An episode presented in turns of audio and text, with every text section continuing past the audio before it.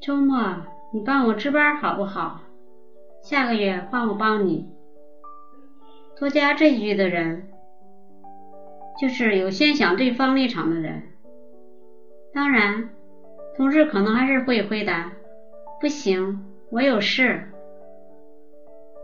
但起码你不会显得像是一个完全自我中心的讨厌鬼。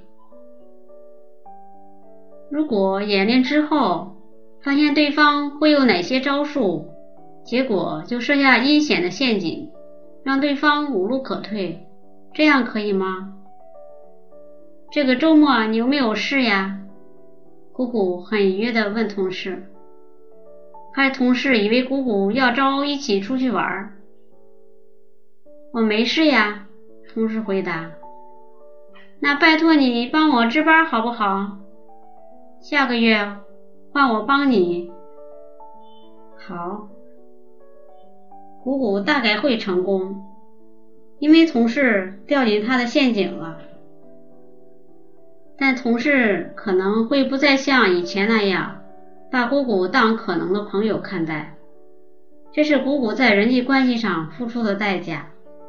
下次如果账目上出了小问题，同事可能会在背后捅你一刀。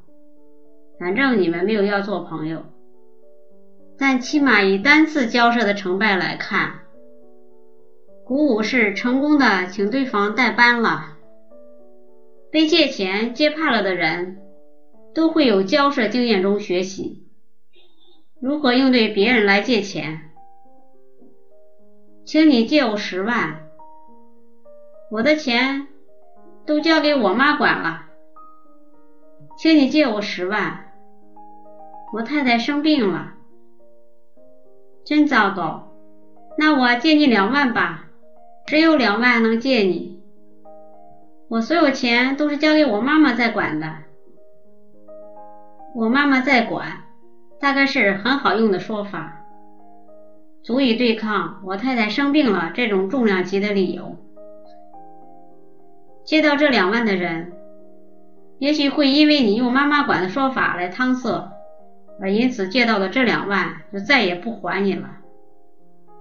人跟人之间是有一本账，只是每个人计算的方式不同。如果喜欢我的节目，请在节目的下方点赞或加以评论。